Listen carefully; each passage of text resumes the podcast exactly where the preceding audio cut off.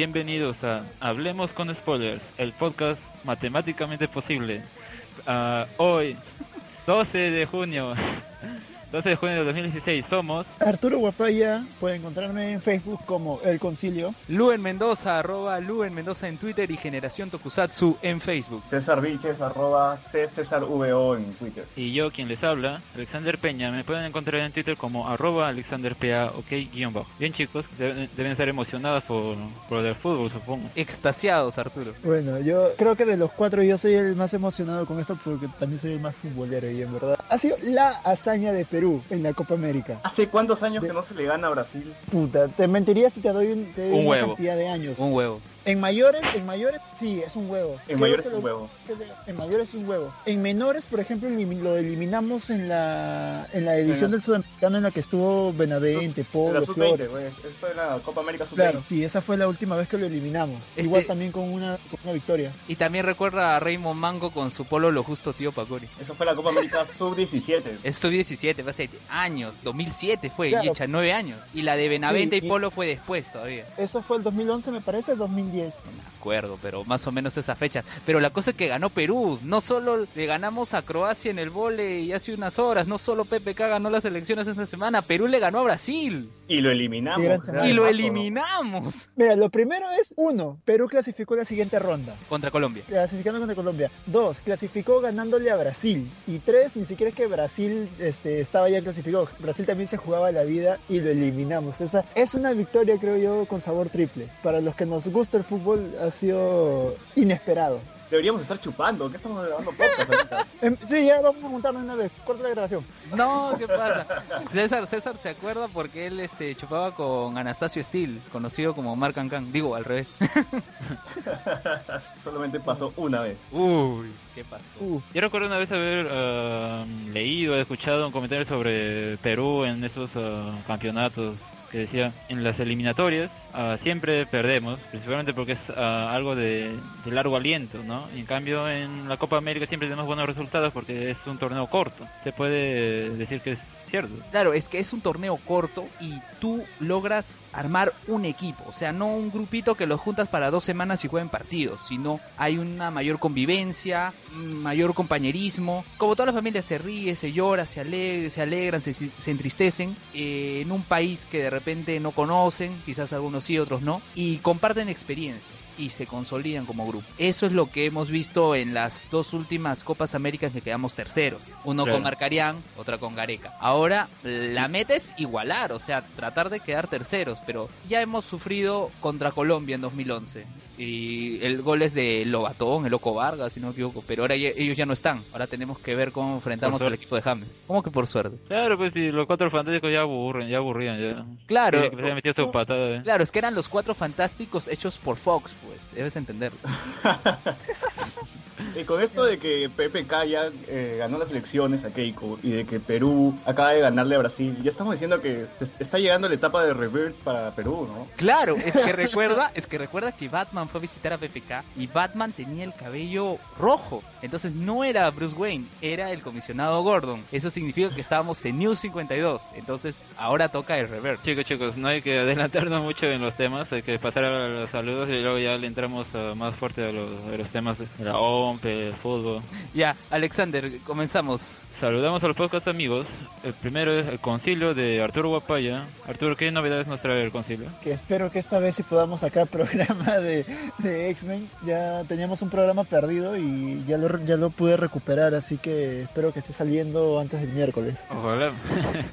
Creo que tu compañero de podcast había colgado una foto en el grupo que ya estaban grabando y hasta ahora nada. No, es que su compañero Ah, Sí, del sí. podcast recuerda que él está en el cumpleaños del lobo, del lobo feroz. Claro, lo que pasa es que el, el que edita los, los videos soy yo y la cuestión es bien simple. El audio estaba en un USB y no encontraba mi USB. Así que Es que se que lo regalaron, se lo Uy, regalaron de cumpleaños a Lobo Feroz. Arturo, Arturo, Guapaya no conoce la nube. entonces- No, Mucha es que- tecnología para él. no, es, es muy pesado subir esa vaina. Es verdad, es pesado. Es pesado subir esa vaina. Prefiero editarlo directo directo del archivo, pero es, es complicado. Ya los amigos podcasters sabrán que lo, lo difícil que es jugar así. Continuemos con, por favor, cállenos de Renato Madileón, que en esta ocasión no, no está con nosotros. Ah, parece que tiene una cita, algo por el Está estilo. jugando su partido aparte. De verdad está, chu- está chupando ahorita. Debe estar celebrando. ¿Eh, que ganó Perú? Ah, bueno, hay que chupar. No, es más, ni siquiera sabía que ganó Perú. Él escuchó la palabra hay que chupar y fue simplemente.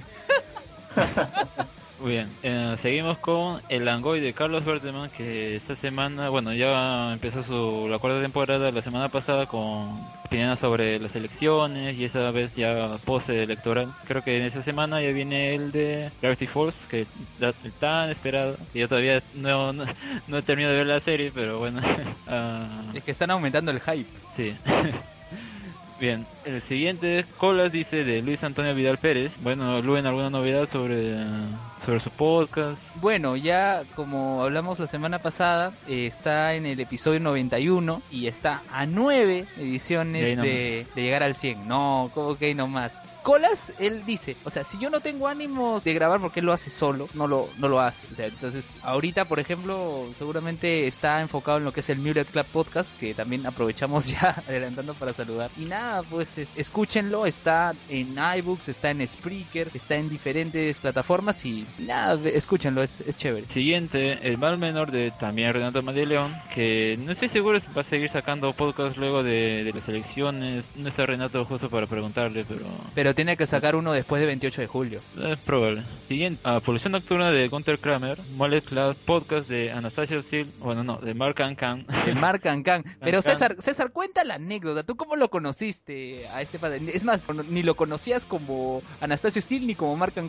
Eh, no, eh, recuerdo que fue hace tiempo en la marcha contra Keiko que se juntaron la, la gente del grupo de Langoy, en la cual tuvimos una, un arduo, una ardua jornada, en la cual terminamos chupando en Kilka. Y en eso conocí a Mark Cancan. Me dijeron su nombre, pero ahora ya no, lo acuerdo, no me acuerdo en absoluto su nombre. ¿No te acuerdas o no te quieres acordar? No, la verdad es que olvidé por completo el nombre porque terminé bastante borracho ese día. Y te acuerdas, ahora ya asocia su...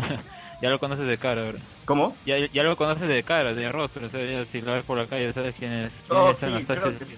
Eso espero, eso espero por El último, Agora Geek de Gustavo Vázquez García. Y bueno, creo que son todos los podcasts. Vamos con los otros amigos. A la familia feliz de Punk Rock Band por las canciones que nos han cedido para el programa. Búsquenlos como LFF de Punk Rock en Facebook y arroba fa- familia feliz P en Twitter. A Luis Alata, Eternal Rider por el diseño del logo. A The Geek Planet, saludos a Yanira. Que vendrá algún día, a no sabemos. Cancha.p de Oscar Ah, Soto, Revista Libertalia, Generación Tokusatsu y Shonen Jump Pero. Ese A de Arturo creo que lo dice todo. Saludos a Yanira, que la No gente sé, se sí. pasa acá. Sí, sí, es muy stalker, sí, sí, la pasta. Es muy stalker.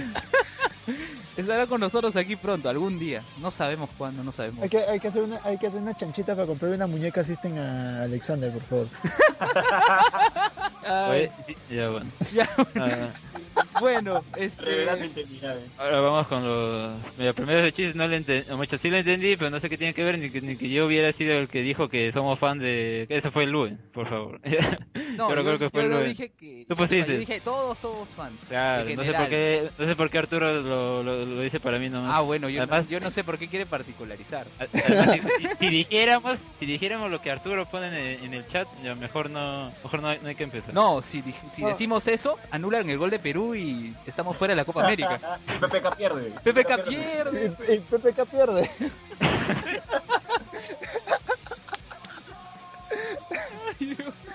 Bien. Ya, continuemos, continuemos. Ya, todo para salir del impasse. Ahora vamos a las noticias, tema de fondo.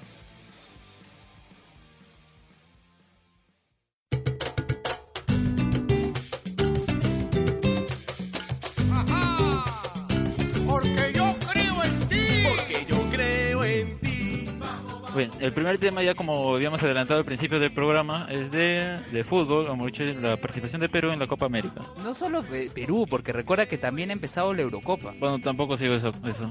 Aguanta, Bueno, ¿ha empezado la Eurocopa está jugándose ahora? Sí, claro, empezó sí, sí. el jueves, viernes, no recuerdo qué. No, el 10, el 10. Ah, sí, entonces el viernes. O sea, vivo en una burbuja, creo. ¿ah? Que a ti te encanta la Eurocopa. No, no, en realidad está haciendo más la Copa América. Hoy, hoy día volvieron. Ah, sí, hoy día llegué a ver el partido del Perú, de Croacia, este, de Alemania-Croacia. Bastante aburrido, por cierto. Era para ser Alemania, alemán, un partido de Ucrania. Alemania. Era Alemania, Ucrania. Perdón, claro, Croacia jugó contra Polonia, me parece. No, Polonia jugó con Irlanda del Norte. Ya, los, los he mezclado totalmente. Muy, es que pucha, muy temprano. fui- El Polonia domingo. jugó con Paraguay, vas a decir ahora. Bueno, pero yo creo que lo, lo comenté por, por el chat durante la semana, que era, en realidad la Eurocopa es bastante monce hasta cuartos de final, porque muchos de los equipos que están ahí son equipos de relleno. Ejemplo. Por ejemplo, Polonia, Croacia, Irlanda del Norte, eh, no, ahorita no estoy seguro qué otros equipos han quedado eliminados, pero ya a medida que te vas acercando a cuartos de final, generalmente van quedando los candidatos de siempre. Francia, Italia, Alemania, Inglaterra. Los Sí, equipos- sí, o sea, por ahí que dentro del cuarto, de entre los ocho, puede que siempre hay una sorpresa. Alguna vez fue Dinamarca, otra vez este ha sido Rusia, o sea, siempre hay algún equipo que por ahí termina metiéndose entre la colada. Grecia, Grecia en su momento, que en, en la Copa que terminó ganando, además. Chipre me parece que alguna vez también logró llegar un poquito lejos. Chipre. No, no estoy- me parece. Ah, no, me estoy, no, me estoy confundiendo con, con la Champions. Mira, si Perú ha pasado a, a octavos de final, a cuartos de final, ¿por qué Chipre no puede llegar a ganar un, una Eurocopa? Sí, Oye, no, y de hecho en Eurocopa es bien común que de pronto así de la nada un equipo desconocido la gane. Por ejemplo, la Eurocopa, la última que ganó Dinamarca, la terminó ganando Dinamarca no habiendo clasificado, sino siendo invitada a la Eurocopa. Así que en realidad es bastante común que ese tipo de cosas pasen, que haya uno o dos equipos que por ahí despuntan así y dan el batacazo en el torneo. Pero por ahí, después de eso, siempre son los mismos. Alemania, Inglaterra, Italia, Francia, por ahí España, Portugal. Ah, y de la Copa América, bueno, ya que yo no. Bueno, a mí no me gusta mucho el fútbol. Lo único que me ha gustado último ha sido la, la Copa del Mundo. ¿Cómo se llama? Ya se me fue el nombre. Eh, El Mundial. El mundial. Sí, el mundial, el mundial. Es, es lo único que me ha interesado, pero bueno, ya con respecto a la Copa América, ¿cómo ha sido la, la participación de Perú hasta, hasta ahora? ¿Contra quiénes se ha enfrentado? ¿Cómo le ha ido realidad ha sido de- hasta ese domingo? A ver, en realidad la presentación de la Copa América ha sido de menos a más. O sea, todos sabemos que siempre Perú en los partidos de despedida siempre le va genial porque contrata rivales de medio pelo a los cuales puede golear como si nada. Entonces eso no dice mucho. Su primer partido que era contra Haití, que se supone era el partido que tenía que ganar por goleada, lo ganó ajustando 1-0 y sufriendo en los últimos minutos porque Haití se vino con todo. Contra Ecuador tuvo así, pero el, el despliegue, un despliegue alucinante que en 20 minutos estaba ganando 2-0, pero se dejó estar y se lo terminaron empatando y todo, y ahí se vinieron todos los fantasmas. Es el Perú de siempre, no sabe mantener partidos, jugamos como nunca, perdimos como siempre. Y encima, hoy día en el partido previo, Ecuador golea a Haití por 4 goles a 0, con lo cual sumaba 5 Cinco puntos. puntos. 5 puntos. Es decir, si Perú y Brasil empataban, pasaba Brasil por diferencia de goles. Porque, Porque le metió una goleada Perú- de 7 a 1, ¿no? Así es. Entonces, por diferencia, si empataban, Ecuador, Brasil y Perú iban a tener los, los 3, 5 puntos, pero por diferencia de goles pasaban Brasil y Ecuador. O sea, la chamba que Perú tenía que hacer contra Haití no la hizo. Y hoy día era ganar o ganar. Y literalmente ganamos como sea, porque ese gol, hay que, valgan verdades, fue una mano bastante clara. Así es, y, y Rui Díaz ha hecho lo mismo que ha hecho Thierry Henry, lo mismo que ha hecho Maradona, que ha hecho Messi. No lo vamos a comparar con ellos en su nivel futbolístico, pero han hecho lo mismo. Sí, es O cierto. sea, se Y- confirma que de verdad fue con la mano. Ya, o sea, yo No, sí fue con la Sí, mano. fue con la mano, clarísimo. Fue con la mano. O sea, en el momento en el que en el primer impacto lo que se ve es que él tiene la pierna estirada y la mano en paralelo. Entonces ahí parece que es donde se ha confundido un poco el árbitro y termina validándolo. Pero después en las repeticiones se nota que da primero en la mano y luego da en, en el muslo. Es como que la mano amortigua el balón y con el muslo le termina de empujar. Pero ya por ese golpe en la mano debió ser anulado. ¿Y qué, qué dijo Gonzalo Núñez y Erico Sores en ese Dijo, momento? Ah, no,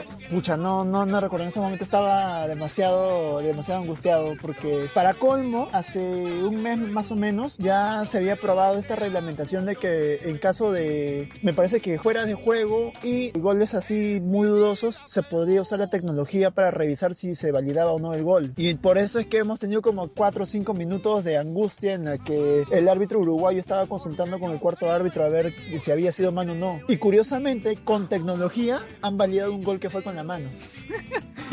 Para que veas que Técnico. puedo fallar. Técnico, tecnología logran salvarse de, de esos goles dudosos. Sí, en, en verdad, en verdad sí. Pero pucha, o sea, ya fue, no importa. Y- Ganamos. o sea, ganamos. Ganamos. Ya está, ya está. Con trampa, pero ¿Cuántas veces nos, nos, nos las han hecho lo mismo también? pues? Sí, es verdad. No, y además recuerda que en el primer tiempo, no, fue en el primer tiempo, sí, le hicieron un penal a Flores y no lo, no lo convalidaron. Lo peor fue que dieron 6 minutos adicionales. Claro, fue como que hasta que Brasil empate. Exacto, exacto.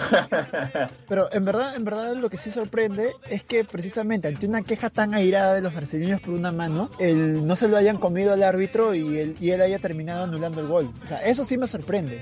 No, el peso dirigencial que tiene Brasil es enorme como para que el árbitro ah, este, les haga caso. Sí, en, en verdad, en verdad eso, eso, eso sí es sorprendente. Sobre todo teniendo el, el- el recurso este de la tecnología. Aun cuando no haya sido con eso, pudieron haberse basado ahí en, en el video y decir, no, sí fue con la mano y gol anulado y, y probablemente Brasil en ese momento despertaba y se iba a venir con todo. Creo que deberíamos des- destacar también la participación de Cueva, ¿no? Cueva se ha vuelto el cerebro del equipo. Él es el que mueve los hilos en ataque. ¿Quién iba a Él distribuye, la pelota pasa por él. ¿Quién iba a creer? Exactamente. Y yo recuerdo cuando lo contrataron a Gareca, alguien decía que Gareca se caracterizaba por rescatar jugadores. Creo yo que el gran rescate de Gareca en esta selección peruana ha sido Cueva. Sí, porque le llovieron Ah. unas críticas enormes de que ¿por qué llamas a Cueva si Cueva ya no juega, de tal cosa, tal No, cosa, y al no. final ahora La- Cueva... las críticas fue porque Cueva y unos jugadores más de Alianza hicieron un chongo en un partido algo vergonzoso, creo que era un partido con Garcilaso, que pucha ya hicieron un rochezazo y los expulsaron. Y entonces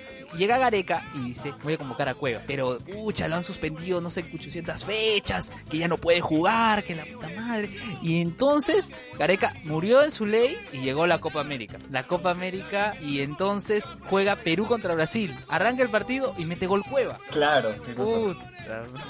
Y, y rescató porque destacó esa Copa América, se fue a México, a Toluca. Y Y ahora ahora está jugando en Brasil. se va, recién va a ir a Brasil a jugar por Sao Paulo. Bueno, y, claro. y este era el momento preciso para decirle a la gente de Brasil que iba a ver el partido. Muchachos, vengo, vengo aquí para apoyarlos. En este caso a la gente de Sao Paulo. Sí, en, en verdad ha sido la invención de Gareca Cueva, porque o sea, tampoco es que Cueva haya sido un jugador nuevo. Normalmente ha sido convocado por Chemo, por Marcarián y no ha dado los resultados este, en, en su momento. Y en cambio ahora es un jugador completamente diferente. Más bien, el que sí ha, ha dejado muchas dudas ahora, más que nunca, es Pablo Guerrero, porque ya se ha visto que ya no tiene esa capacidad de ponerse el equipo al hombro y llevar la lanza y ser capaz de liderar al grupo. Es cierto, pero ya estamos viendo en varios partidos de que si Pablo Guerrero no mete un gol antes de los 30 minutos, apesta todo el partido. Sí, sí, completamente. Y, y justo yo yo tengo la manía de comentar los partidos por Facebook. ya. Me- se me sale mi complejo de,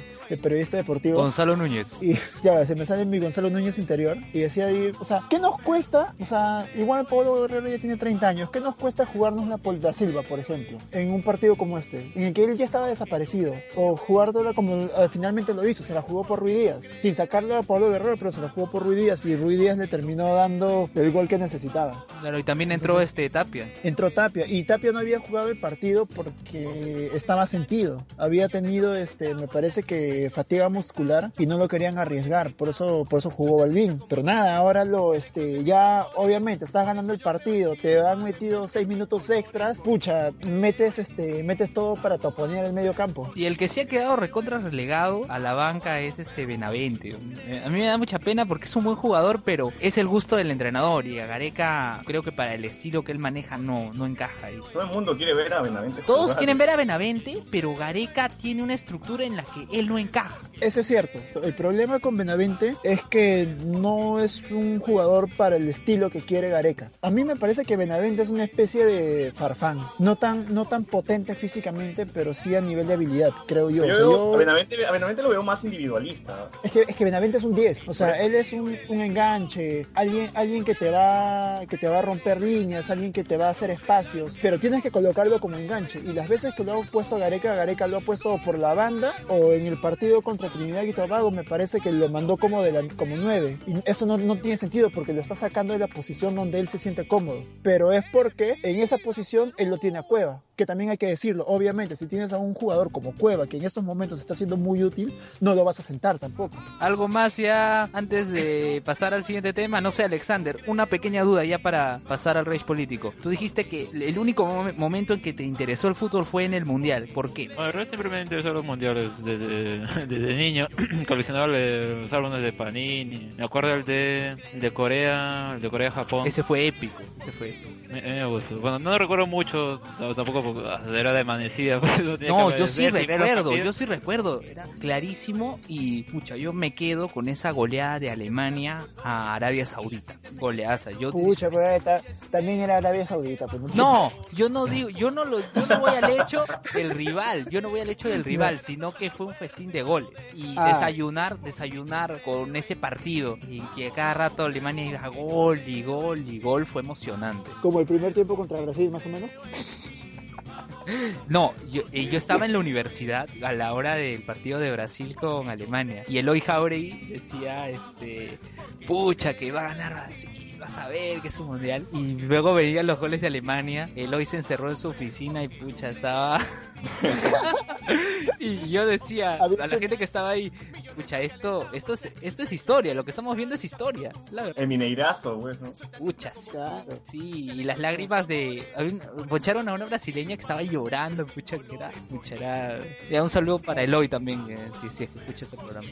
Ahora, ahora que mencionabas el, Japón-Corea, ese fue la última gran selección brasileña. Es cierto. Muy cierto, muy, muy cierto. Es verdad. Tenías a quién, a Roberto Carlos, Cafú, eh, tenías Ronaldo, Ronaldo, Rival. Sí, está. Pucha, me parece, Ronaldinho me parece que jugó ahí también, ¿no? Sí. Pero era suplente. Pero era un igual, Y eso originó el meme a un recuerdo cuando Brasil daba miedo. Y es que era verdad, daba miedo.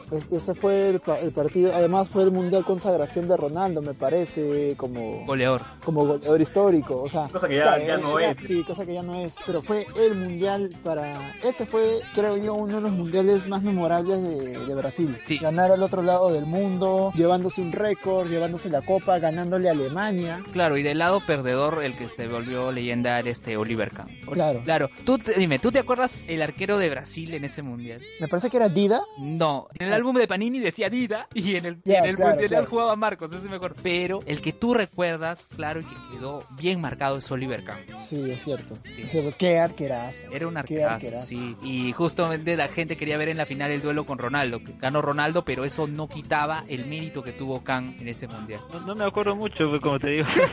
pero ¿cuántos años tenía? ¿En qué año fue eso? 2001. 2002. 2002. A ver, 14, él tenía 7, 7, 8 años, no me acuerdo. Oye, ¿verdad? Ha sido tu santo, oye, no nos has dicho. Fue este viernes.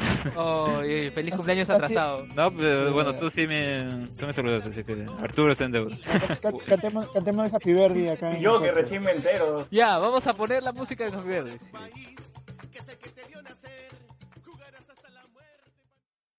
Uno, dos, tres.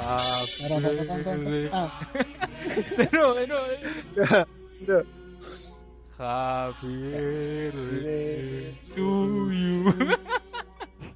Happy birthday, Alexander. Happy birthday to you.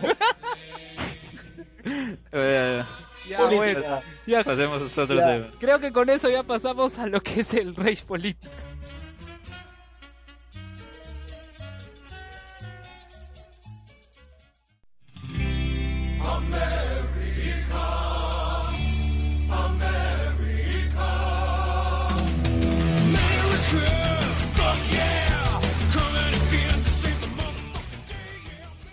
Claro, ahora, ahora sí ya al 100% PPK es presidente. Luego de cuatro días de angustia, uh, la OMP terminó de contabilizar los actos, pero Keiko, siempre, o mucho Fuerza Popular, Keiko, su partido, como siempre, los fujimoristas, no querían reconocer su derrota. Keiko estaba asada.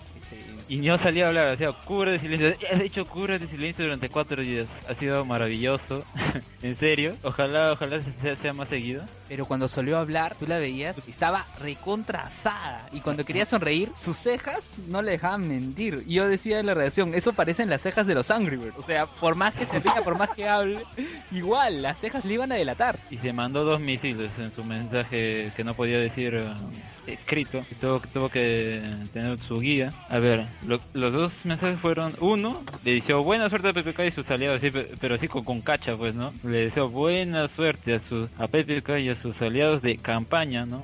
Eh, haciendo hincapié en eso. Y el otro dice: el, el pueblo nos ha elegido para ser oposición. Nadie te ha elegido para ser oposición, no sé por qué diablos se adueña de eso. O sea, la que, lo que quiere a muchos la gente, o sea, los congresistas han salido ahí por default nada más, porque la gente, e- e- ella, ganó en primera vuelta, pues, ¿no? Por, en primer lugar, así que, y los congresistas igual, así que, ah, no, no es que la gente votó por los congresistas porque quiere ser ah, oposición. Claro, pero eso de posición este, era un mensaje claro para la gente de Vero, porque la gente de Vero dijo, yo apoyo a PPK, pero voy a hacer oposición. Entonces, Pero lo dijo primero, así que... Claro, pero claro, lo que ella quería era, ah, o sea, te ayudas a empujar el barco y al toque te saltas al mar. No, pues no es así, pues tienes que quedarte con, con PPK. Eso es lo que trata de decir Kate. Pero Además, es que no no, tiene- pues. Además tiene mucho sentido porque ¿cómo va a ser oposición si es mayoría? O sea, si fuera al contrario sí tendría sentido que sean oposición entre comillas, pero ya que son mayoría, más bien los otros serían oposición en contra de, de, de to- de todas las medidas que el fujimorismo no permita pasar. Claro, pero ahora, pero ahora lamentablemente el legislativo va a estar controlado por el fujimorismo, completamente. Claro, ya estamos condenados. Y hablando Ah, de Verónica Mendoza, también tenemos que hablar sobre esa página infame de Facebook que fue creado Kate, eh, Vero no va. ¿Ya, ya, ya lo eliminaron? ¿Ya se lo bajaron o todavía? No, sigue ahí. No, sigue ahí. Y sigue creciendo ya gente. se, se ha descubierto que ha sido de parte de- del PPC. Del PPC, ¿no? sí. Esos ratos convenidos. y es, es- No, es lo, pero- más irónico de, de, de su nombre, ¿no? Partido Popular Cristiano. De cristiano no tienen nada. Parece que el, el nombre lo tiene de cristiano, porque son unos... No, al contrario, es una actitud muy cristiana la de ellos, No, pues, o sea, Claro, Claro. es fanatismo. claro, Sí. no, ya también no, no, no hay que ponerle la cruz a los cristianos, ¿no? No, no, no, pero, o sea, lo que quiero, ellos representan lo peor del cristianismo, lo peor de los cristianos, ¿no? Siendo un, ah, de ultraderecha, siendo aliándose con, con Alan en esa campaña electoral, aliándose con Alan. Eh, ya, ya, ya acabaron su tumba ya. Y Así por que- cierto, Alan fue a visitar a PPK. ¿Lo visitó? Claro. Lo ¿Y visitó. qué pasó? Sí, Incluso, sí. incluso han sacado un meme muy bueno, Ah, sí, sí, que es el abrazo, PPK diciendo, eh, no, no quiero que te sientas mal, Alan, pero no siento mi billetera. Y hay otro, hay otro en la que sale justo PPK y Alan abrazados y detrás de Alan Poppy con su escoba. Ahí como diciendo cuidado. ¿Cuándo, ¿Cuándo fue eso? Porque yo no, recuerdo haber visto. El sábado. Sí, ha, ha sido, ha sido viernes y sábado, pasado. no, no recuerdo bien. No, es que el viernes fue, el viernes fue, eh, fueron los parlamentarios apristas. Y el Ah, sábado fue ya. Alan. Sábado debe haber sido. ¿En qué otro comentario tienen sobre.? Ya, ya que Sobre hablabas de la de- billetera, de- ya que hablabas de la billetera, eh, justo cuando Keiko Ah. estabas dando su declaración, la cara de Cecilia Chacón como diciendo, escucha, han choreado la billetera. Entre, entre ladrones se roba. Sí, pues. ¿Qué pronósticos tiene para, ese, para esos próximos cinco años? Que se nos vienen muchos conflictos. De todas maneras, sí. Yo creo que PPK no va a llegar al quinto año de mandato. Se Pero muere. queda Martín, Martín Vizcarra. pues. ¿Pero él es primero o Martín segundo, Vizcarra. segundo vicepresidente? Primero. No, es primero, es primero. Segundo es, es Mecha Arau. O sea, ni siquiera por ni siquiera ni siquiera por ser vicepresidenta va va a estar eh, va a ser una presidenta mujer. No. Ahora, este, quería, haciendo un poco de retrospectiva, porque no, no lo llegué a mencionar en su momento, cuando mencionaron lo del Vero no va, me ha encantado la respuesta más bien del Frente Amplio al, al respecto, porque empezaron a sacar los memes de Vero no va a... Pisar las eh, plantitas. sí, a, a pisar las plantitas, Vero no va a robar, o Vero no va a, este, a apañar este, narcotraficantes, y empezaron a sacar un montón de memes al respecto, y me pareció una gran respuesta del grupo de medios de- del Frente Amplio, en verdad. Ha sido una muy buena respuesta, muy inteligente. Claro, en ese momento me recordó a la campaña del no a la revocatoria. Sí, sí, tiene, tiene mucho de eso. Me parece que si algo ha aprendido la izquierda en estos últimos años es al menos a manejar redes. Ya responde. De responder, y le ha costado mucho. ¿ah? Sí, sí, le ha, le ha costado mucho, pero a golpes ha aprendido, porque recordemos que la mejor campaña que ha tenido Vero ha sido básicamente eh, en Facebook, ha sido compartiendo, compartiendo cosas en Facebook. Claro, incluso su mensaje en quechua creo- en la última semana creo que también hizo que justamente marcó creo, la diferencia en que PPK ganara la segunda vuelta. ¿Creen que fue, un factor o muchos muchos he escuchado que eso fue un factor justo para, para que pudiera tener más votos justo en ese porcentaje que le faltaba? Creo que más que Vero salir hablando es la conciencia que se creó eh, para el antivoto fujimorista, ¿no? Ah, también la, la marcha, no a Keiko, que dice, que yo recuerdo que la primera, bueno, no no creo que sea la primera, sino la, de, la del 5 la del- del 5 de abril decían que no servía, o sea, luego ya de ver los resultados de la primera vuelta no servía porque al final eso que eso generaba que Keiko se, se victimizara y más bien era en contra.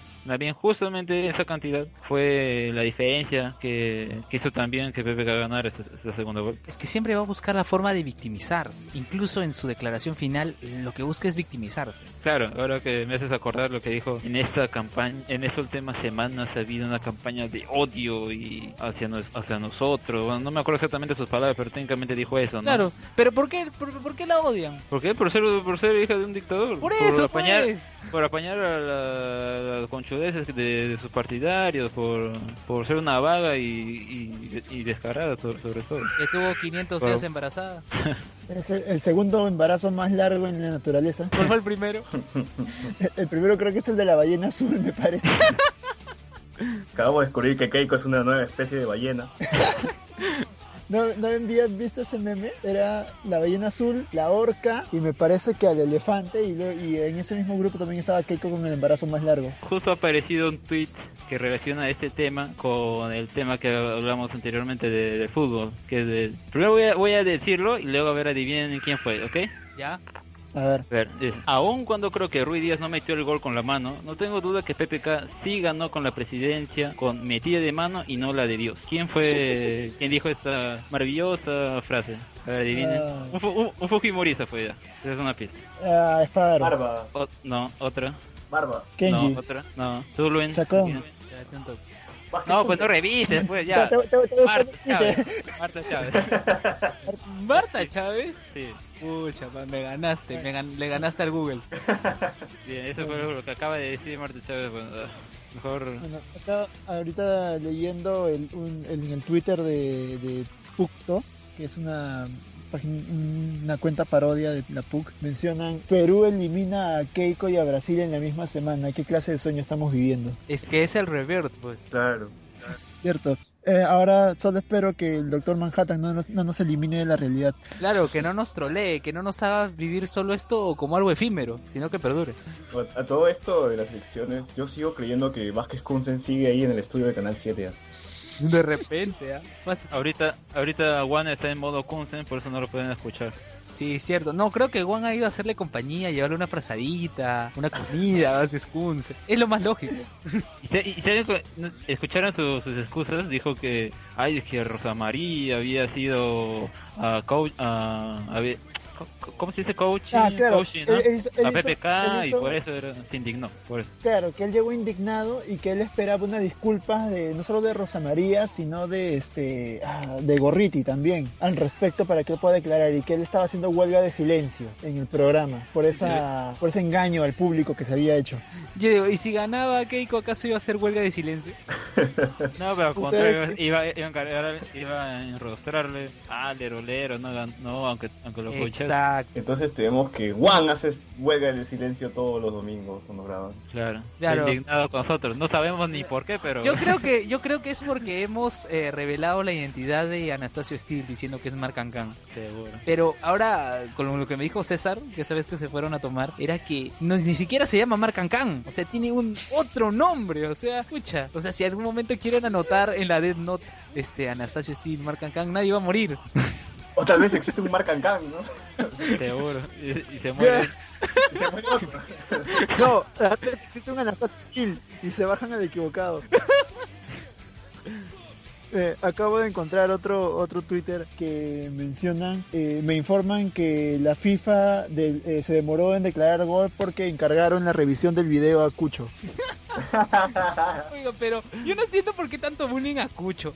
Porque Magdalena Chu nos hizo esperar semanas. Nos hizo Claro, esperar y- semanas, Cucho nos ha hecho esperar días, Y, o sea... y eso que era una elección municipal. No, Magdalena nos Sí, hizo esperar era- presidencial, presidencial. Ya, pero yo me acuerdo que también para una, para, creo Claro, que era porque con Susana y La de Lourdes. Susana y Lourdes demoró. Claro, demoró también. Claro, Sí. pero pero la, la de Humala con Keiko también. Ah, bueno, no sé si no recuerdo, pero, pero creo que ahí el margen era mayor, ¿no? O sea, bueno, no, era 3% al, al final, ¿no? Pero Igual, igual creo yo que hay que comprender algo, o sea, o sea, más allá del buleo y las bromas al respecto sobre la demora, hay que comprender algo. El Perú es un país tan jodidamente difícil de llegar que se entiende. De hecho, más bien a mí me parece una proeza que en una semana ya hemos podido tener resultados. Yo- Coincido. Yo, me esperaba que se demoren un poco más. Coincido porque Magdalena Chu demostró que la lentitud pucha, era abismal. Cucho dijo Magdalena Chu, no, que Cucho dijo que él incluso dormía una, dos horas eh, porque no tenía que sacar esto rápido. Ahorita debe estar jateando, supongo.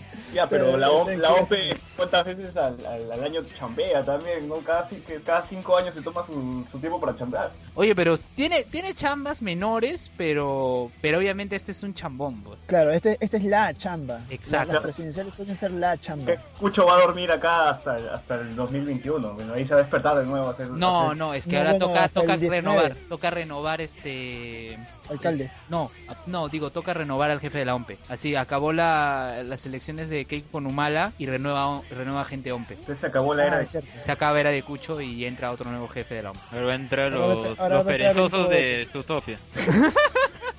Oye, esos memes. Oye, pero te das cuenta que los jefes de la OMP tienen unos apellidos pues, más, más random. Pero empezó. Pero, Chu, Cucho. oye, y Fernando Tuesta ¿Qué- también qué- fue qué jefe de la sigue? ¿ah? Fernando, Fernando Tuesta también fue jefe de la OMPE. Fernando Tuesta también fue jefe de la. Ya, ¿Te claro, es cierto, es cierto. Tu Cucho Tuesta. No, y si... y si... Y si viene otro y se llama Lum Cuchulú. Chutuesta, Cucho. Ya, continuemos, continuemos. Bien, a ver otro detalle. Creo que algo más de, bueno, aparte de Batman que visita a PPK y no le dejan pasar su, su, sus regalos. Claro, este, que, que era una bomba, qué sé yo. Claro, este Al- Alexander, es- Alfonso Rivadene- Rivadeneira fue el que dijo eso de New 52, todo para que no piensen que yo me estoy inventando Copyright para... copyright para Alfonso Rivadeneira, ¿cómo es? Al, Al Rivadeneira en Twitter, no me acuerdo bien. Este, Sí.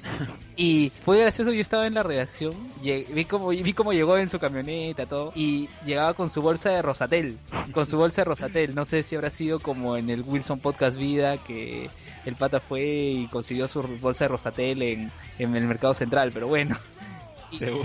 Ya, lo que había en esa bolsa era un muñequito de Batman y rosas.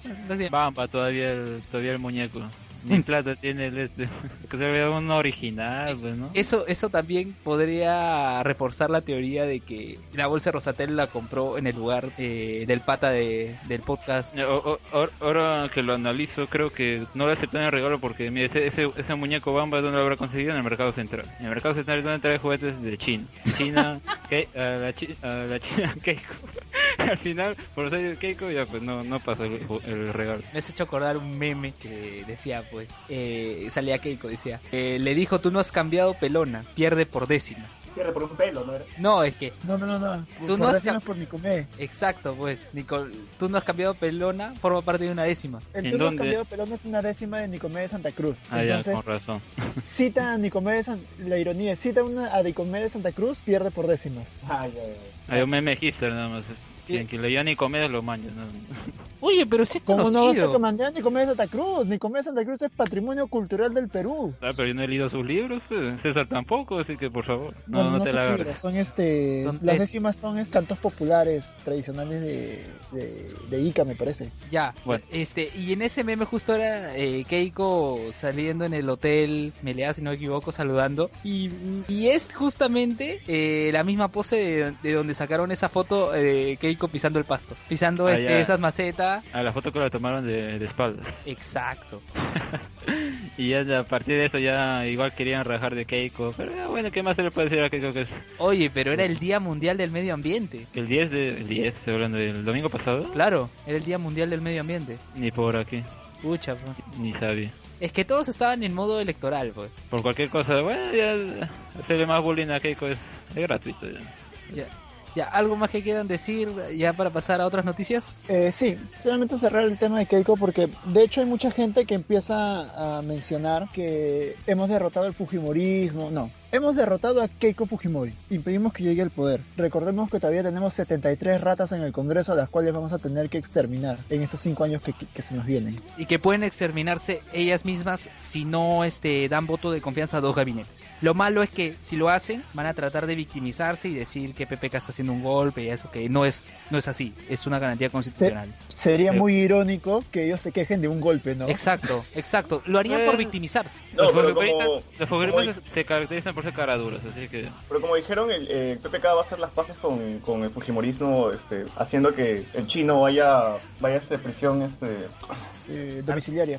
Domiciliaria. Sí, Es una, yo también una creo forma de calmarlos y que lo dejen, lo dejen gobernar tranquilo. Sí, pero ojalá no, pues porque justamente No, es que las movilizaciones que han habido han sido justamente porque no quieren que, que una de las cosas es que no quieren que Fujimori salga de pero es que recuerda, es que mira, Yo, o sea, yo entiendo que el Fujimori nunca más eh, es referente a que quieren que Fujimori siga en prisión. Lo que pasa es que van a cambiar la figura, simplemente desde un punto de vista legal, Fujimori va a seguir condenado, simplemente que le van a cambiar la prisión en la base naval por arresto domiciliario. Entonces, dentro del punto de vista legal, se sigue manteniendo la norma. Simplemente es una concesión para que el Fujimorismo no, no lo joda tanto en el Congreso. Claro, y además ten en cuenta, eh, los dictadores han, mu- han muerto en sus casas porque si mueren en prisión, o sea, en una prisión con, o sea, condiciones ya demasiado extremas, se vuelven mártires y los victimizan. En cambio, si muere tranquilo en su casa, pasan piola. Y eso ha pasado con muchos dictadores. Eso es cierto, eso es muy cierto. Es verdad. Ajá, muy Ojalá bien. que, bueno, al menos ojalá que Fujimori ya no dure cinco años, que se No, que se muera claro, mucho antes, porque si al no, final el- ya no, claro, y al final ya no tiene el Fujimorismo ah, alguna razón para volver al poder, ya, no- ya, no, ya no va a tener con qué ensalzar. Claro, y si muere No. en arresto domiciliario, ya ni siquiera van a decir ha muerto con un mártir en la cárcel. No, no ha muerto. Sí, Claro, esa, no, ca- no. esa cárcel de oro que le han dado también. No, pero, que- claro, o sea, tenemos- pero dentro de la figura está en una cárcel. O sea, puede ser una cárcel Claro. de oro, pero dentro de la figura, la imagen que te venden los fujimoristas es que él está encerrado. En cambio, si lo liberas a su casa, o sea, puta, ¿de qué se van a quejar? Está en su casa. Claro, y ha muerto en su casa. O sea, Algo, algo que también ahí hay que recalcar es que aún, aún con eso, a mí no me parece, no me parecería muy extraño que PPK consiga hacer alianzas con el Fujimorismo. O sea, finalmente PPK y el Fujimorismo son partidos de derecha, con algunos matices, en, pero terminan siendo lo mismo. O sea, sus planes de gobierno son más o menos iguales. Entonces, por esa parte no, no veo una, una- una imposibilidad de llegar a un acuerdo. Probablemente la única imposibilidad sea por el rencor de que precisamente les haya ganado. exacto, me quitaste Pero- las palabras de la boca. Bueno, creo que algo, algo más, Alexander, César. No, no. Porque hemos comentado todo lo, lo que pasó esta semana y vamos a las noticias.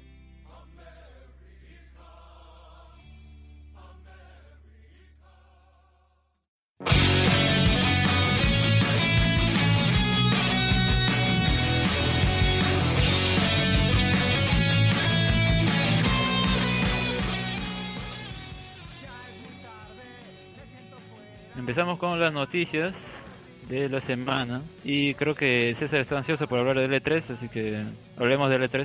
César, ¿qué Así novedades es. ha habido en el E E3?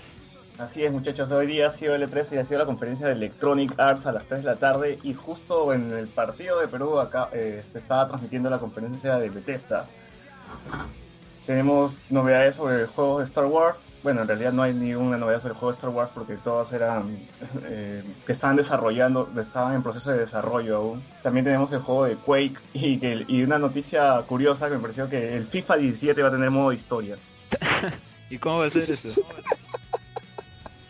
Eh, fue gracioso porque salió salió un, un pata a hablar en la conferencia que se llama Alex Hunter y nadie sabía quién era hasta que pasaron el, el tráiler del juego y estaba el mismo pata en el juego, güey. Y se veía su historia y qué es lo que pasaba en su vida, cómo llegaba a un equipo y firmaba y fichaba y todo, con cinemáticas y- A, lo- a los supercampeones. O a lo, a lo gol, No. la película diría yo. Ah, Sí, que, que esa es una, una, una opción que había, que había en, el, en el PES. Ya yo recuerdo del 2014, 2013 me parece que ya había esa opción, que era que tú podías crear un jugador y llevarlo desde que Desde la segunda entrenaba en un club Sí, desde la segunda división hasta que juegue la Champions o el Mundial, o sea, y, y tu jugador alter- alternaba en un calendario en el que un rato tenía que jugar por su selección, otro rato tenía que jugar por su equipo, y de acuerdo a su Master, rendimiento. La Liga Master se llamaba, no sé si me acuerdo. Este, sí, sí, sí, precisamente la, la Liga Master. Entonces, sí, ya, ya había era esa opción ahí. Y bien, ¿qué, qué otras, qué otras novedades? Creo que solo ha sido esa conferencia. Lo más importante de la conferencia de EA ha sido el gameplay de Battlefield 1, este juego que nos, que nos lleva a la Primera Guerra Mundial, multijugador masivo, que ya todo, todo el mundo ha estado comentando en las redes. Y sobre la conferencia de Bethesda que acabó ha sido el regreso de Quake, este, este FPS que hace años que no se veía en PC. Cuando mencionaste a Quake, yo pensé en Agents of Shield, la verdad. Yo, yo también pensé en el personaje de Marvel, pero no el de Legends of Shield, sino el de los cómics. Claro, de Daisy Johnson. Ajá. ¿Y qué, qué otras qué otras conferencias se vienen? Bueno, y mañana lunes tenemos temprano la conferencia de Xbox, de Microsoft y de Ubisoft y de Sony. pues. Mañana los tres. Los tres, durante todo el día son conferencias, conferencias, conferencias. ¿Anunciarán The Last Guardian al fin? No, The Last Guardian ya está anunciado hace tiempo. Bueno, sí, Ah, pero o sea, ya más, más, más, más detalles, más cosas, porque ahorita nada. Solo el anuncio del año pasado y ahí quedó. Ah, no, pero el año pasado dijeron que el 2016 salía sí o sí. Solamente falta una fecha que supongo que será en noviembre. Es lo más probable porque antes del Black Friday siempre lanzan esos juegos. Este videojuego de God of War, creo, también es posible que mucho, que lo anuncien, pues, ¿no? Ah, que se viene- rumorea noticias sobre God of War que iba, iba a estar ambientada en, en la mitolo- mitología nórdica ahora y que iba a dejar de lado todo este tema de, de Grecia. Ah, y, y el, y otro juego que, que la gente estaba hypeando, creo que por nada, o por cosas que ha soltado Sony en su Twitter, ah, el regreso Crash. de Crash Bandicoot. Sí. Crash, pucha, yo recuerdo que me iba al- ahí a donde los puestos pues de donde alquilaban Play y jugaba Claro. Crash, Crash Car y Crash Aventura. Claro, ya paja, se ha, se ha liqueado. Se ha liqueado noticias de Crash, pero va a regresar en un juego que se llama Skylanders, que es de Activision. Activision es la compañía que, tiene los derechos de Crash. Y es un, es un juego en el cual necesitas como una especie de muñecos para, para que sea complemento del juego. Se dice que de esta manera nomás vamos a volver a ver a Crash. No, pues claro, eso es como un easter egg, ¿no? Pero la gente quiere quiere que mañana se anuncien Crash Bandicoot sale, o que sea, ¿no? O sea, por, por cualquier cosita ya quieren que vuelva. Y de verdad, eso, eso es un juego que sea ganar el cariño de la gente en, la, en los 2000. Pucha, yo me acuerdo que jugaba eso y jugaba este el juego de Gao Ranger que lo promocionaban como Power Ranger Fuerza Salvaje. Me acuerdo, esos dos juegos eh, iba Ah, a el juego de Power Ranger Fuerza Salvaje había uno de peleas, creo que era Claro, Sword. claro, te voy a contar. No, el de Swords creo que es más antiguo y es de Mighty Morphin Power Rangers. Lo que había era que tú ibas al, al vicio y tú veías, eh, señora, quiero jugar este Power Rangers. Ya. Y te daban el disco que decía efectivamente Power Rangers, pero tú entrabas y las letras estaban en japonés. Y no salía la princesa Sheila, sino la su versión este Japonesa. de japonesa, de Super Sentai. Sí, sí Ranger. recuerdo. ah, Y sí, claro, sí, y lo promocionaban como Power Rangers, pero en realidad era Gao Ranger, era el Super Sentai. Bueno, que es lo mismo, ¿no? Solo que el Tokusatsu, el Tokusatsu es mejor porque lo que Luego pasa es acaba que- de, sufrir un infarto en estos momentos porque acabas de decir que son lo mismo. No, no, no, la verdad es que es simplemente una adaptación de una producción audiovisual. Eh, lo que yo digo es que, bueno, ya gracias eh, por el cherry, saludos a la gente de Generación Tokusatsu, que ya pasamos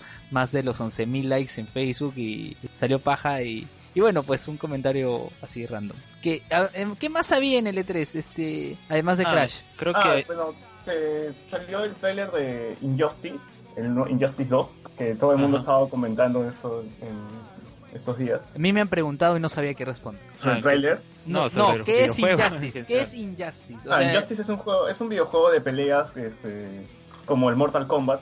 pero- Ajá. Es un, es, es un poco más suave, ¿no? Para, para otro, otro tipo de público, porque sabemos que Mortal Kombat tiene un montón de gore. Pero la- Claro. la no- lo, lo novedoso que tiene Injustice es la historia, güey, que que en este caso el primero estaba basado en el cómic. No, e- ese no, no tengo muy seguro si fue primero el cómic luego el videojuego o a partir del videojuego sacaron No, el cómic. a partir del videojuego, tienes razón, a partir del videojuego fue el cómic. Ya, y que hasta ahora ya es año 5, ¿no? Han extendido la historia, pero Injustice 2 creo que no va a tener co- que ver con, con lo que ha salido en el cómic, es otra cosa, ¿no? Ah, Eso, eso parece, va a ser una historia nueva. Siempre, siempre son historias nuevas para ese tipo de juegos. No, no, no llegan a reciclar historias pasadas. Solo bueno, para que la gente sepa y que lo ven también. Gracias. Injustice, Injustice trata sobre que una realidad alter en una tierra, es, es- son los personajes de DC, ¿ya? Y en una tierra, ah, Joker ah, activa una bomba en Metrópolis y mata bastante gente, ¿no? Y entre ellos es- está Luis Lane. Y ya pues Superman se vuelve loco y mata a Joker. Y a partir de eso todos los superhéroes, todos los buenos, se unen a, a Superman y su tiranía. Y el único que no que no se une que no se une a él es a Batman y Green Arrow. Luego Green Arrow muere por enfrentarse a, a Superman. Y luego en la Tierra 1 se podría decir, ¿no? Ah, es en- ocurre algo con Lex Luthor, eso sí no, no lo tengo muy claro. Y luego ya los, los personajes, cier- ciertos personajes de esta Tierra, de Tierra 1, pasan a, a esa, esa otra Tierra, en donde al Batman de Tierra 1 lo secuestran a Superman y el Batman de esa Tierra alterna so- es... ah, se va con los otros her- héroes que han llegado, que él mismo los había traído para que lo puedan ayudar. Ya, pues de ahí ya empiezan la- las batallas. todo Y hay guiños, hay guiños en la película de Batman vs Superman sobre Injustice. Claro, han usado el argumento, ¿no? De que Batman, de, digo, que Superman se vuelve malo, Ba- Batman está contra él, y que en esa visión de Flash le dice, a Lo- Lois Lane es la clave y bla, bla, bla, ¿no? Pero ojalá que... Argumento que, que al parecer Dragon Ball también ha tomado con el Black Goku. Ya, podemos hablar de eso, ¿ah? Porque yo vi el episodio y... y... Y Dilo, César. yo estoy súper con las expectativas altísimas porque de verdad me ha, me ha llamado mucho la atención todo esto sobre el futuro, viajes temporales y universos, ya que he regresado a Dragon Ball Super. Yo ni, a- ni por más que me vengan con multiversos o que, ni- que en realidad ese, ese- eso de los multiversos creo que ya han estado haciendo desde la de los primeros capítulos de esa continuación, ¿no? Claro, es que, es que se supone que el universo en realidad no era un universo único, sino que hay diferentes universos que se dan a conocer gracias a que Bills revela que hay diferentes dioses de la destrucción. Entonces, lo primero que hay es un multiverso. Ahora, Dragon Ball Z también había tocado el tema de las líneas temporales con este Trunks del futuro que viene a ayudarnos a derrotar a Cell y a los androides. Entonces, eh, parece que Toriyama está tratando de juntar ambas cosas y crearnos esta historia de que en el futuro un Goku que aparentemente es de otra dimensión va a empezar a, a tratar de cruzarse con otros. Yo siempre creí de que el Trunks que vemos en Dragon Ball Z no, no es un Trunks del futuro propiamente dicho, sino que es un Trunks de otra dimensión. O sea, yo creo que ese Trunks ha cruzado de dimensiones y no, y no ha viajado en el tiempo. Y no, Sí. ¿qué, qué te hace pensar eso? No, Eh, ni, porque- ni Porque cuando regresa a su tiempo, Es que porque cuando cuando regresa a su tiempo, hay un cel, hay un cel que por derrotar. Pues yo, en el anime, si te das cuenta, hay tres cells. Uno que es un feto, uno que es el que se enfrentan, y el otro es el tercero que Trunks regresa a su tiempo para destruirlo.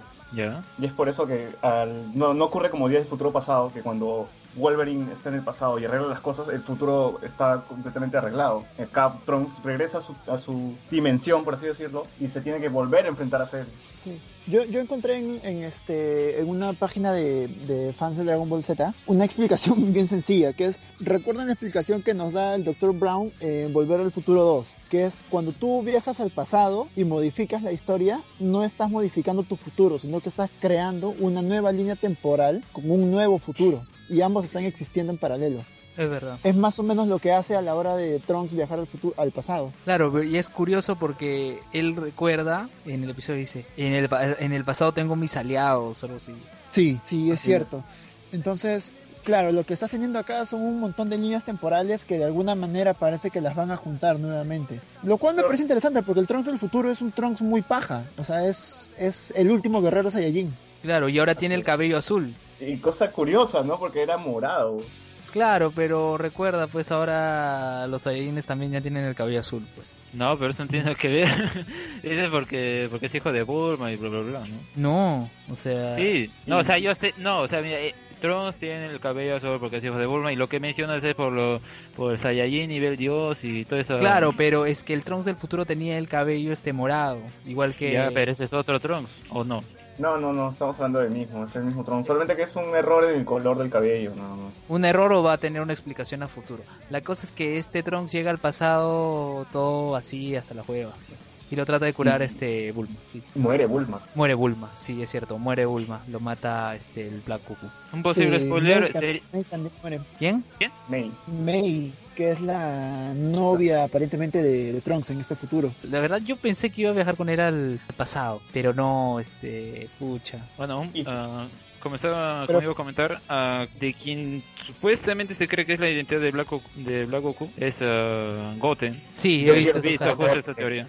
Yo quiero que sea Ya. Got. Yo también quiero que sea Goten. A mí también me gustaría que sea Goten, pero encontré una teoría muy interesante por ahí. Porque, por ejemplo, dicen, si se dan cuenta, este Goku, este Black Goku, tiene unos zarcillos en...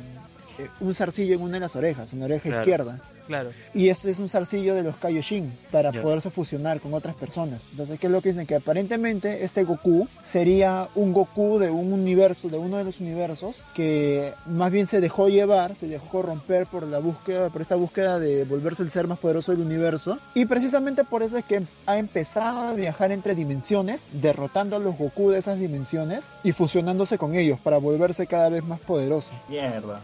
Pucha, sería pajísimo Entonces- también. Con razón que Akira Eso- Toriyama decía que este Goku es, eh, es imposible de vencer. Es, el- es hasta, hasta ahora el enemigo más fuerte que ha, que ha hecho. Bueno, bueno siempre, siempre es eh, lo mismo, ¿no? Nuevo, nuevo arco, nuevo enemigo y es más poderoso que todos los anteriores y tiene que volver a entrenar y, y todo Pero eso. estamos hablando de un Goku fusionado con otro Goku, fusionado con otro Goku. O sea, estamos hablando de qué. Por eso, pues Es, ya, es, pues, es como, es como si en Spider-Verse, en vez de matar a los otros Spidey, se hubieran fusionado. Sí, Y a- otra teoría Ya. que es- ha salido a partir de ese, de ese nuevo arco es que podría estar ligado con el videojuego Xenoverse. Eso sería interesante también, ¿ah? Ujú. sí, sí, sí tiene sentido. Dice que si, creo que si meten a tal personaje, he, he- he leído, entonces ya todo el videojuego Xenoverse sería canon.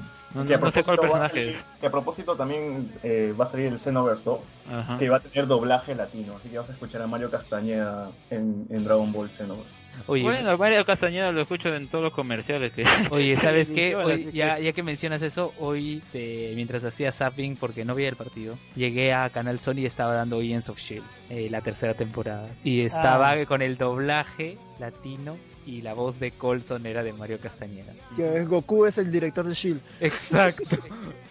¿En qué universos estamos viviendo? Cosa curiosa porque Agents Agents of Shield tiene dos doblajes. El de Netflix eh, tiene las voces de, de las películas normales de, de Dis- de- que tienen doblaje, pero el de Sony tiene eh, ese doblaje alterno donde Goku es el director de Shield. Y ves todo lo que genera Sí, Toriyama con los alternos. Claro, eh, eh, esas son las, confun- las confusiones que genera el doblaje. Así es. Bueno, ¿Qué más tenemos? ya, no sé, pasamos a Marvel porque ahorita acá tengo unas, unas noticias para Calientitas. soltarlas de una vez. A ver, a No, ver, no, creo... no tan calien- no tan calientitas, pero que han, eh, han, han estado hypeando a la gente. Bueno, antes de empezar con Marvel, o hay que conversar, hay que com- hay que comenzar con algo que sería de Marvel, pero que está de- con Fox. Wolverine 3 y las fotos filtradas. Sí. Ah, que, que sale Wolverine con, bueno, Hugh Jackman con su nuevo look, eh, un poco más envejecido y, ah, ¿cómo se llama el, el actor que interpreta a Charles Patrick, Xavier? Patrick Stewart. Patrick Stewart en su silla. Con barba. Más, Yo ah, quiero, yo y quiero también- saber si Patrick, Patrick. Stewart de verdad está así de viejo o es maquillaje. Sí, yo también quiero saber eso, eso me intriga. Dicen que, es- Bueno, que es o un poco de ambos. Joven no está, jo- joven no está, pero efe- pero sí le han, le han puesto algo de maquillaje porque esas, esa barba recontracanosa no creo que la tenga todavía. Sí, es verdad. ¿Y bien, ¿qué, qué, qué piensan que de esas imágenes y sobre todo lo que se había especulado que en un principio iba a ser el argumento de Wolverine Logan? 3 que iba a ser de Old Man Logan, pero ahora ya no va a ser de Old Man Logan, van, van a coger otra otro, van a meter otros personajes, o sea, nada de Old Man Logan va a tener, solo ¿Estás seguro que No. ya descartaron absolutamente Old Man Logan? Es que se ha, se ha especulado la- el ingreso de otros personajes que son como unos androides que matan a los mutantes Pero- y, y la aparición de Siniestro. Eh, ¿y que no pueden que usar a con- Hulk, pues. no pueden usar Claro, a Hulk, pues. pues, Claro. necesitan un reemplazo. O sea, lo que yo creo, lo que creo que van a hacer es este tomar, o sea, están tomando la base de Old One Logan, que es eh, básicamente todos los mutantes han desaparecido y el único que queda vivo es este es, es Logan, es Wolverine. Pero van a cambiar la forma como se llega a ese futuro distópico. Eh, igual no me parece tan descabellado que sean los androides, que Siniestro esté involucrado, que quizá veamos a X-23, o sea, me parece que son cambios propios también del tema de cómo están repartidos los derechos. Si se toma la licencia de cambiar las cosas, pero si el, si el resultado termina siendo bueno, bienvenido sea.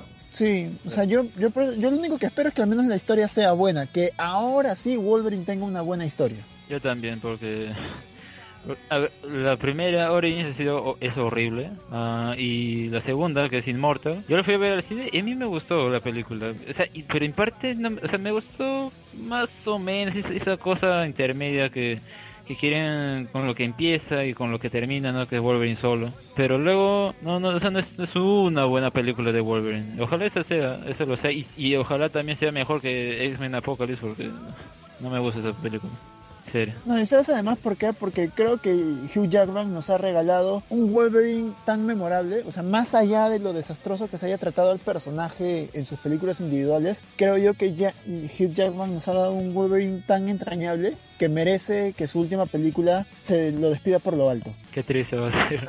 Las películas de Wolverine han sido malas, pero o sea, el personaje siempre ha sido rescatable. Pues. Sí, sí. y, y, eso es mérito del actor. Exacto. Pero qué, qué triste sería que la, última película sea mala, ¿no? Y, y con culpa sea del guion, del director, que tal vez quiera acelerar las cosas, meterle acción, y al final sea un zancochado de efectos especiales, ¿no? Bueno, de que va a tener acción, de que va a tener acción, va a ah. tener acción, porque ya la película está confirmada como categoría R. Ah, claro. Hablando de eso, este lo de, lo de Gambito y Chainita Toon, ¿qué, ¿qué, pasó? Escuché que ya rumores de que GG con, con Chainita Toon. Sí, porque Chainita Toon ahora se está rumoreando como el Chazam de DC. Chumas.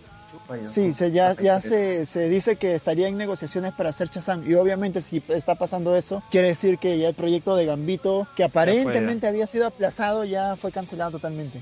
echarle tierrita, ¿no? Claro, cancelado no creo. O sea, cambiar de actor y listo. Pero mira, o sea, ah, ¿por qué escogerían... no, lo que pasa ¿Por qué escogerían ese, o mucho, por qué escogerían ese personaje y hacer una película individual con él? ¿Por qué no otro mutante más interesante? Porque además el riesgo de la película es que al mismo tiempo que es su película en solitario y que es casi la primera vez que lo muestran, porque si, si ya lo mostraron Origins y Origins no cuenta para nada, y de seguro la gente que habrá visto Origins, que no es fan, no, no es tan fan de los cómics, no saber quién será ese tipo, porque no es Gambito. Es también el reto de introducir al personaje y encima que sea buena la película y a la gente le guste. O sea, es mucho riesgo. Yo no sé por qué toman ese riesgo con, con esa película, con ese personaje. Creo que a Gambito han justamente se han dado en Fox, se han dado con cuenta de eso, no sé si sea un riesgo, porque si lo haces bien, es un golazo. O sea, mira lo que pasó con Guardianes. Lo que pasa es que creo más bien que Fox no quiere tomar ese riesgo y va a preferir insertarlo a Gambito quizás dentro de las nuevas películas de los X-Men. Porque lo que se dice es que a partir de ahora se vendría una nueva,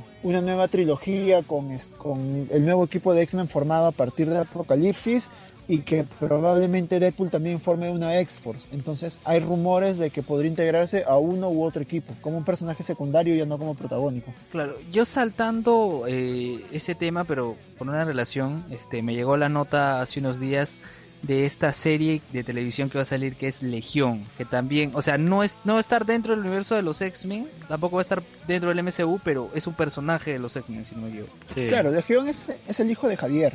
Es, hijo de Javier y se supone que es un, mutante, es un mutante a nivel omega con poderes mentales, pero que o sea, son tan difíciles de controlar que el pata finalmente termina volviéndose loco. Esquizofrénico. Sí, claro. Sí, bueno. Pero es curioso. No, a él lo diagnostican. Lo que pasa es que a él lo diagnostican con esquizofrenia en un principio, pero lo que pasa es que estas voces en su cabeza no es que sean este, voces precisamente por la enfermedad, sino que es parte de sus poderes el hecho de poder oír los pensamientos de otras personas. Ah, ya. Pero es curioso, entre los productores ejecutivos de esta serie están Singer y el pata opositor de... El pata opositor también de Marvel Televisión. Eh, claro, Ahí- es ah, Ya, la cuestión es que toda esa gente se une, o sea, no va a ser parte del MCU, no va a ser parte del universo de X-Men, es, pero es un personaje de X-Men que va a tener su serie. Y, y va a estar en parte de Marvel Televisión, bueno, es un rollo, pero la cuestión es que Singer y ese pata se han unido. Ojalá sí, le vaya a esta bueno, serie. Que hagan una serie de Quicksilver. Mira, no me importa, no me importa si esa serie se le va bien o le va mal. Lo único que quiero es que de una vez confirmen ya el regreso de los Cuatro Fantásticos, porque el, el rumor era que precisamente eh, Marvel estaba apoyando a Fox en hacer tanto Legión como el Club del Fuego Infernal, porque parte del trato era que los Cuatro Fantásticos regresen a, a Marvel y puedan integrarse al MCU. Y justo hay que tres le vaya películas, como le vaya la serie, no me importa. hay Yo tres películas. Fantásticos de una vez. Justo hay tres películas que están por confirmar, pues, ¿no? Que, que añadieron a su calendario. Se rumorea es, que una de es. ellas es, es Los Cuatro Fantásticos. Ojalá, más, ojalá. incluso se rumorea, incluso se rumorea que los Cuatro Fantásticos ya harían una aparición en, en una de las películas de Infinity War. Ojalá haya una confirmación en la próxima Comic Con, que creo que va a ser en mediados de ese año, en esos próximos meses. Y hablando de la Comic Con, también ah, se ha anunciado que va a estar Doctor Strange. no mucho, va a- creo que va a haber su, su auditorio especial para hablar de la película. Y es curioso, pues, porque el, año, Es- pas- el año pasado no hubo sección de Marvel en las conferencias de, de la Comic para Con. la, la D23, pues. Así es. Sí, sí, precisamente eso justamente quería comentar, que Marvel confirma esto y lo que se ha confirmado también es que van a pasar un, un nuevo teaser de Doctor Strange en la, en la Comic Con. Uh. Entonces, entonces ya vamos a poder ver nuevo material ah, de la, del estreno antes de que antes de que se estrene. An- antes, perdón, antes del estreno. Y lo más probable es que luego sal- ¿Va a ser un teaser o un trailer? ¿Qué información tiene? Ya, Eh, que ser Sí, no, va a ser un tráiler porque ya, ya tuvimos un, un, este, ya hemos tenido el primer tráiler, probablemente sea un nuevo tráiler con más adelantos respecto a la historia en sí, porque yo sigo creyendo que lo que hemos visto en este primer tráiler que salió hace un dos meses, me parece tres meses, es no son ni los primeros 25 mi- Sí, es los primeros 20 minutos de la película en realidad. No no va a ir más no va más allá. Y en ese trailer es probable que ya aparezca el villano, lo que es lo que va a hacer, ¿no? Hannibal, ¿no? Hannibal es el villano esta vez. Matt, Matt Mike, no. Sí, ¿cómo de llama? Matt. Mikkelsen, Matt Ah. Mikkelsen, pero claro, que el nombre del personaje sería Hannibal. actorazo. Ahora, eso respecto a, Doctor Strange. a- ¿cómo se llama? A Doctor Strange, siguiendo un poco en este en el, en el mundo místico de Marvel, también por ejemplo salió eh, una, una entrevista, no, no recuerdo bien si es una entrevista o, fue publicado en redes, pero Norman Reedus, que lo conocerán por la serie The Walking Dead, dijo que él estaría encantadísimo de protagonizar a Ghost Rider en el universo cinematográfico. Pero ¿quién tiene los derechos ahorita? Marvel. Los, re- los derechos ya regresar- regresaron a Marvel. Ajá. Los tiene, los tiene Paramount y regresaron a Marvel. Y parece que han regresado casi como en simultáneo con, con lo de Namor. Y, y este recordemos que. Bueno, no, no lo recordemos porque eh, sucedió casi de inmediato. Inmediatamente la cuenta oficial de Stan Lee retuiteó las declaraciones de, de Ridus y puso como que sería genial que esto ocurra. Como para meter presión. Y ya. Como, bueno, igual sabemos que mm, Stan Lee ahorita ya no tiene ni voz ni voto en Marvel. Claro. Pero, Pero los fans, pues. eso hypea. Sí, ¿Cómo eso- encajaría, eso hypear. ¿Cómo encajaría Ghost Rider en, en el universo de Marvel? Se especula que puede ser, serie- bueno, se especula hace tiempo que si, si meten a, a Ghost Rider sería como serie Netflix, ¿no? Sí, no veo otra Sí. opción tampoco. Sí, no, no, yo no creo que tampoco que se arriesguen a hacer una película de Ghost Rider. Yo creo que lo harían como una serie, porque además el personaje es bastante oscuro y se acomoda precisamente a este universo que está creando Netflix. Claro, y sería paja que su pariente, el Inhuman que salió en este en Agents of Shield, se una a él, o sea que no sé, como supo. No, no, no va a haber No, no. nada. No, no, no creo que lo, no creo que se una, o sea, sería paja en todo caso que hagan una mención, como que tiene un pariente o algo así. Lo que aparezca, no digo, en un episodio o algo. No, se pide demasiado, que- pues la, la, la serie de Netflix no se han mezclado ni con la serie de, de Marvel en la televisión de ABC y ni siquiera se han mezclado con, con las películas, así que ya pedir eso es ya demasiado. ¿no? Sí, ahora, este, lo que, lo que también hay respecto a eso es que precisamente si se, si se confirmase este rumor de que Ridus sería el nuevo Ghost Rider, Ridus es un actor de tele, no es un actor de cine. Por lo tanto, tendría mucho sentido precisamente que se le rumoree a él como un Ghost Rider, eh, teniendo en cuenta de que eh, ya desde, hace, desde el año pasado se viene diciendo que Netflix está interesado en hacer series de Ghost Rider, de Moon Knight y de Blade. También, también sería una buena oportunidad para que metan a. Bueno, cuando si, si hicieran una serie de Ghost Rider, meter más a ese lado místico, ¿no? De, de Marvel. Claro, ya, o sea, de hecho creo yo que una vez que todo, es que todo va a depender de Strange. Si Strange resulta un éxito, que yo le tengo toda la fe del mundo, Yo igual. Obvio. eh, va Marvel ya se va a lanzar de lleno con ese universo místico, porque en verdad es muy rico. O sea, tienes a Ghost Rider, tienes a Blade, tienes a, bueno, Iron Fist, que ya tiene serie confirmada, tienes a Demon Hellstrom, que es, que es el hijo del demonio, eh, tienes a Ángela, que es la cazadora de. O sea, tiene un universo muy rico a nivel místico y, y que se complementa muy bien con, también con el universo cósmico. Entonces, todo va a depender igual de Doctor Strange. Dependiendo cómo le vaya a Doctor Strange, es que van a ampliar más. Que es más o menos la jugada que también hicieron con, con Guardianes. Guardianes fue un exitazo y gracias a eso es que han se han decidido al- a explorar mucho más el universo cósmico de Marvel. Y hablando de Guardianes, había quedado una noticia pendiente de la semana pasada que no lo había leído en ningún lado, solo hasta que lo comentaste tú, que, que Sí. es posible que el villano de del Guardians 2 sea mujer. Así es, bueno, eh, y te, te lo aclaro un poco acá. Eh, precisamente sí, se revela que la posible villana eh, sería Ayesha, que para los que no, no conocen del personaje, Ayesha es algo así como la contraparte mujer de Adam Warlock en el universo Marvel, que está obsesionada con capturar a Adam Warlock y reproducirse con él para crear una especie de seres perfectos. Eh, o sea, lo quiere violar. Exactamente. Exactamente. ¿Te das Y, con esa este, voz que lo dice? Y se dice que quien, que quien interpretaría a Yesha sería Elizabeth de Vicky. ¿Y de dónde es esa actriz? ¿Qué, qué Ah, papeles ha hecho? ¿Quién es? Ajá. A ver, a ver, da- dame, dame un segundo. No, ahorita no tengo acá información sobre Elizabeth de Vicky. Ah, a ver, en el sí. Grand Gatsby y en Macbeth y en Operación Uncle.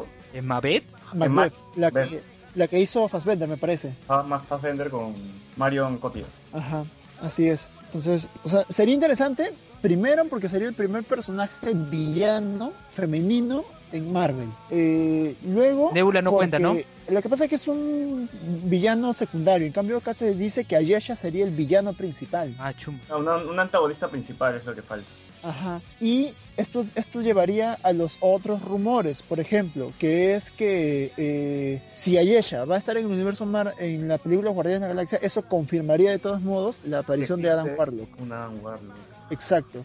Y que el Y- capullo, el que, capullo que tiene el coleccionista, entonces podría decirse que es Adam Warlock. En realidad creo que, Oh, bien- creo que no mucho ya habían dicho que no hizo. Yo, yo me acuerdo que también la que cuando había salido esa escena la gente empezó a especular, pues, pero creo que lo confirmaron que no, algo así había leído. Es cierto, es cierto, sí, es cierto. James Gunn dijo de que efectivamente pusieron el capullo como un guiño, pero que eso no significaba que él tuviese a Adam Warlock en sus planes. Pero creo yo a estas alturas que ya todos sabemos que si Marvel pone un guiño en sus películas no es por gusto. Yo quiero ver a Pues, Nova. Claro, es, mira, en el peor de los casos es para tantear el terreno. Y si han visto que Adam Warlock está levantando tantas expectativas, pues es muy probable que lo tengamos. Y además, insisto yo, hace sentido porque recordemos que ya está confirmado que el, ah, ¿cómo se llama el actor este, Kurt Russell? Estaría haciendo de el padre de Star Lord en la nueva película de Guardianes. Y si comparamos físicos, pues Kurt Russell tiene mucho parecido a Adam Warlock. ¿Quién, quién será al final? Pues, ¿no? Sería interesante ah, cómo tratan eso en la película. Se vienen muchas cosas interesantes para Guardians of the Galaxy, aparte de, de- del soundtrack, ¿no? Que uno también espera que nos deslumbre otra vez.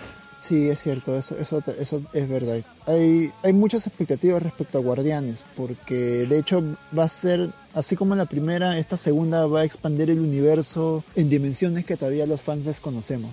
Claro, pasa de las películas, ¿no? Nada más que todo. Porque de Claro. los cómics ya menos se pueden dar ideas, pues, ¿no? Aparece este, el otro.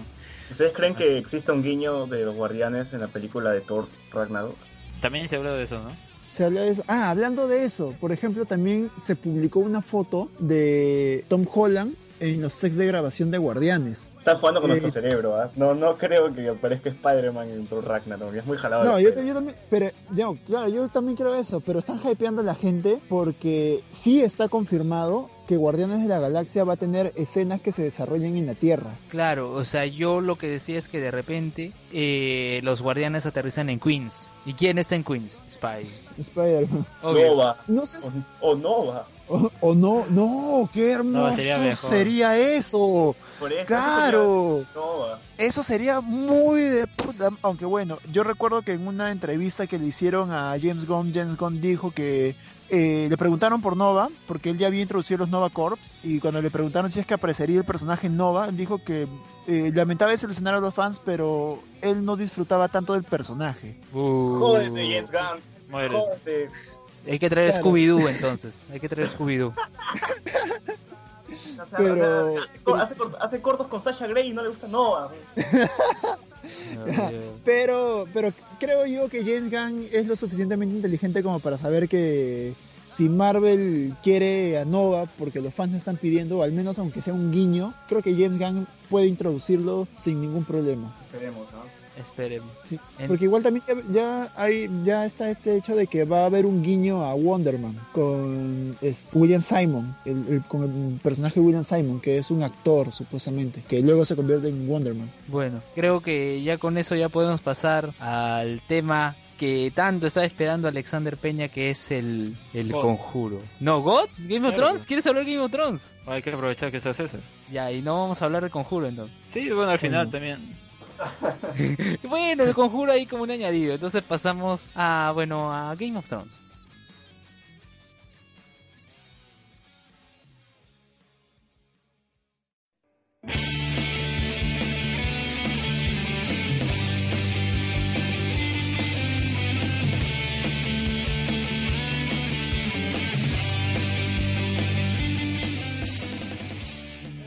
Y bien, volvemos con el spoiler de la, sema- de la semana, que iba a ser ah, el conjuro, pero ya que está Renato y Arturo fue poseído por el espíritu de Juan. Además, eh, hay que aprovechar ahora que tenemos a, a César aquí para comentar un poco sobre GOT y eh, lo, lo que nos ha presentado hasta ahora en los ocho capítulos y lo que se viene para, para el noveno, el esperado noveno capítulo de, de, de, de esta sexta temporada, que como saben, los los episodios 9 de cada temporada se caracterizan por ser ah, impactantes, ¿no? Bien, César, y este ¿qué- va a ser la batalla de los bastardos. ¿sí? Así es. Ah, y, y es, es curioso porque en un principio el título creo que era uno sin, uno sin confirmar. Creo que Creo que Se llamaba Batalla de los Siete Reinos, creo. y creo que el Batalla de los Bastardos lo habían llamado eh, El todo grupo el de staff. los sí. extras que estaban eh, participando en la grabación lo llamaron lo llamaban así. Hasta que HBO parece que chapó el nombre y ya lo hizo oficial. No se les ocurrió nada mejor y decidió poner Batalla de los Bastardos, que como ya sabrán si están siguiendo la serie, va a ser el enfrentamiento entre Jon Snow y Ramsay Bolton por recuperar Invernalia. Oye, no sé si viste, no sé si viste el adelanto, pero qué Sí. tal adelanto. ah? Yo, yo, yo la verdad que vi el episodio, me emocionó más el adelanto que el episodio en sí. Sí, porque hay una frase todavía que pone, que dice, mejor dicho, Snow, es, si muero, no quiero que me reviva.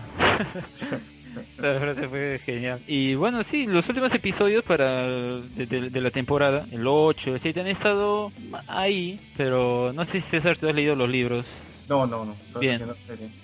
Bien, hay cosas en esos últimos dos capítulos que justamente la mayoría de gente que solo sigue la serie dice que es aburrido, que no pasa nada. Son episodios de transición. Había otros episo- episodios de transición anteriormente en esa, en esa temporada y sí han estado más telas para mí. Pero justamente esos dos últimos capítulos han tenido diálogos sacados de- del libro. O sea, cosas canon, ¿no? Que los han puesto, por ejemplo, el diálogo entre, entre, entre Jamie y Blackfish. o ese, ajá, y ese último, Jamie con Edmund Tully, diciéndole que tiene que hacer rendir a el castillo, o si no va a lanzar a su bebé por la catapulta, ¿no?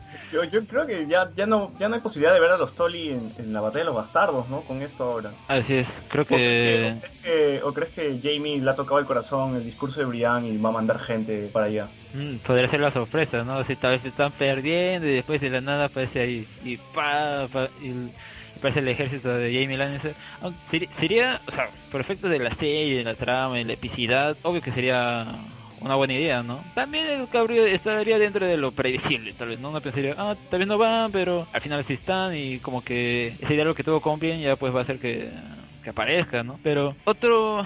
Pero a mí, a mí sí- yo creo que esta, batalla va a estar interesante porque va a ser entre todos los Bolton, como ya vimos su, su batallón cuando pelearon con Stannis, como lo, lo dejaron hecho mierda, todo su ejército, y a Stannis lo mataron, bueno, lo mató Brienne, ¿no? Pero eh, Stannis mm, lo que lo mató fue más el clima de, del norte, más que el ejército de Ramsey. Bueno, el ejército de Ramsey le dio la estocada final, pero el mismo Stannis fue el que cavó su propia tumba, por así decirlo. Así es. Y justo en, eso en los libros también lo ponen, que tiene, o sea, cuando quiere hacer tal cosa, esto no tiene la mínima, la mínima- la mínima chance de poder salir victorioso. Pero en, ah, en el libro creo que eso cambia. Todavía no llego a esa parte, todavía estoy en el quinto, pero ya me he poleado ciertas cosas. Pero o sea, y- en, en el libro sí le salen bien las cosas al final. Tiene, es inteligente para sus uh, estrategias en, en el campo de batalla. En cambio acá, cuando, se, cuando decide irse al norte, ah, lo agarra el clima y la única forma que encuentra es que Melisandre sacrifica a su hija. Luego, Cosa que no sucede en los libros. Así es, por, por ese motivo su esposa pierde la razón, se ahorca, luego se va su ejército, al fin, se va bastantes hombres, creo que eran los mercenarios que estaban con él, luego ah, ya se enfrenta así a ya que chucha, ¿no? Al final termina derrotado y quien lo termina venciendo fue Brienne, pues, matando a Stannis. En esa situación es casi igual, porque no tienen muchos hombres. No he hecho las sumas, no recuerdo muy bien, pero por ejemplo la casa Mormon le dé 62 hombres, los los salvajes creo que son... ¿Te acuerdas más o menos de la cifra? No, no, pero sé que es inferior al ejército de Bolton. Así es. Y así que es probable... Sin, sin irnos mucho, creo, de- del episodio, deberíamos hablar Sí. de que en este capítulo apareció la hermandad sin estandarte. Y por un momento había pistas. Yo creí que iba a ver a, a Lady Stoneheart. Sí, por los hombres ahorcados, que de verdad ya se venía desde el capítulo anterior, ¿no? Que vemos a, ese, hermano, el, hermano rey ahorcado, ¿no? O sea, todos ahí, todos en la aldea que, en la que estaba el perro, ah, estaban muertos con flechazos, hachazos, pero quien estaba ahorcado era el hermano rey. Y que obviamente eran esos ah, tres que habían ido antes, que eran supuestamente la hermandad sin, estandar, sin estandartes, ¿no? No, no saca su conclusión al toque, porque hablan de la noche oscura y alberga horrores, pero resulta que no eran, o mucho eran, pero por- eran desertores, por- justamente por, por haber matado también a estos aldeanos. Entonces, ah, los que quedan de la hermandad sin estandarte, que son Beric Dondarrion ah, y Thor, Thor de Mir, Thor de Mir, y unos cuantos más, y unos cuantos más son los que, creo que eran cinco apenas, ¿no? De verdad no quedaban muchos. Y ya pues ellos toman, como, como, como han sido sus deser- ah, desertores de, de la hermandad, ya pues los terminan ahorcando. Y justo pues ahorcar, ¿qué hace Lady Stoneheart en los libros? Ahorcar a Frey y a Lannister, entonces ahí como ese cierto guiño, ¿no? Y, y las Ya estaban dando muchos indicios, pero por ahí yo yo he leído noticias de que de verdad sí va a estar a, va a estar Kathleen Stark en la serie, porque dicen que se ha, ha visto a la actriz grabando en Irlanda, donde estén grabando de verdad. Ah, sí, eso había, sa- eso había salido antes, eh, antes de que empezara a salir esa temporada. Pero eso había salido sin imagen, sin foto, en el- como en el caso de, de esa actriz que hacía de Shae, que como sabemos murió en la, ah, la cuarta temporada y habíamos visto fotos de ella en los sets de grabación para esta temporada, pero hasta ahora no la vemos, no sabemos qué hacía ahí, pero estaba como... para el episodio 10 aparezca. Es probable, porque el 9 va a ser puro de, de la batalla de la batalla de los bastardos, así que no creo que la metan ahí. No, ese capítulo va a ser de- solamente ahí, va a ser enfocado en la batalla. No vamos a ver nada más que simplemente la batalla. Así es. Ah, y bueno, como estamos hablando de, la hermandad sin estandartes que a sus desertores, el perro se le une a ellos y como que ahí queda la cosa, ¿no? O sea, ojalá aparezca Lady Stoneheart, eh, que sería genial que terminara la temporada con eso, en serio. Así pero tanto la gente quería, al fin se revela. Pero es curioso que, que ahora la hermandad ah, los agarre y los ahorque, porque creo que no habían hecho eso antes, ¿no? Así es, así es, es curioso. Así que o es un guiño o ya nos están troleando, ya, ¿no? Perfecto. Y- Y también tenemos este lo de Aria, que no, no hemos estado comentando, que es importante. Ajá, y es justo con lo que empieza la- el capítulo, ya que nos habían dejado así con mordiéndonos las uñas en el episodio anterior. ¿Qué, qué pasaba con Aria? Recibir cuatro, pu- cuatro o tres pu- puñaladas de la niña abandonada. Uno piensa, y que se tira al río y todo eso. Uno piensa, uy, ya se murió. Y ahora que empieza ese capítulo con una escena de Lady Crane ah, haciendo su papel en ese teatro a ese teatro al, La plaza. a, ca- a- a campo, li- a campo libre. a- Campo abierto. campo abierto, decís. Ah, y luego baja, ya termina su escena y ahí se encuentra justo con Arya ahí tirada, ensangrentada. Pero es, es, es- es- esa escena en la que la apuñala y justo en la, la intriga que nos deja para ese octavo capítulo es cómo alguien puede sobrevivir de tantas puñaladas, porque ya anteriormente nos habían mostrado varias veces, por ejemplo, y justo en esa última temporada, que la gente muere con una puñalada. ¿No, Ejemplo, no recuerdas al, al tipo este que, que estaba en Dorn, que, que era el, el guardia de, de Claro. Rey que murió por la espalda con una sola puñalada? con una, y eso que es más grande, más fuerte, todo. Y, ese, y, bueno, era envenenada, dirán tal vez para justificar, pero. O, o una, pues, o sea, que fuera un veneno tan instantáneo como para que oh, ya no nadie se muera, ¿no? O sea, ya, yo creo que están exagerando el hecho de, de que Aries, oh, ah, todo le sale bien. Bueno, a que le sale todo bien en la serie es a Daenerys y a ella sí no le pasa nada, ¿no? Al menos a Aries sí le ponen trabas, ¿no? En su camino. Pero en parte yo también, había teorías, esas teorías de que Arya nos está engañando a todos y que se iba a salvar guiando y, este, guiando a la niña a su guarida y peleando así. En parte se cumplió esa teoría. O sea, Arya así con lo poco que podía, tal vez estaba fingiendo un poco porque recuerda que cayó entre frutas y parecía que no era su sangre sino que era el jugo de la fruta. Yo creo que puede ser posible eso para marcar este- para dejar un rastro y que la, esta niña la, la siguiera hacia donde donde iba- podría pelear mejor. Mm, Es posible también, sobre todo con la última escena de Arya en el capítulo en el que, bueno, de lo que mencionas que la llevas a su, su guarida, se podría decir, para acabar con ella. Luego la vemos en la casa de blanco y negro, en esa parte en la que están todos los rostros ahí en, lo- en los muros. Vemos que ha puesto el rostro de la niña abandonada y vemos que se va así como si nada. Porque, ¿y cómo estaba antes? Ah, caminando, las justas, ¿no? Y aquí está así, caminando normal, así que es, Por como eso digo es que posible. todo eso de que estaba herida ha sido simplemente una jugarreta para Ajá. que, para que crea la otra la otra niña que estaba ganando. Claro. Y, y a ver, ¿qué otra trama? Sí, bueno, la que ya comentamos, lo de Aguas Dulces, en la que... Cersei y Tomen, pues, o sea, Tomen ya Ah, dijo que Tommen. no había juicio por combate y nos quedamos sin sangre. Sí, en Clay- ah, ¿Cómo se llamaba? La Clay Game Ball, ¿no? Lo- Claro. Con la montaña y el perro. La montaña zombie y el perro, pero yo...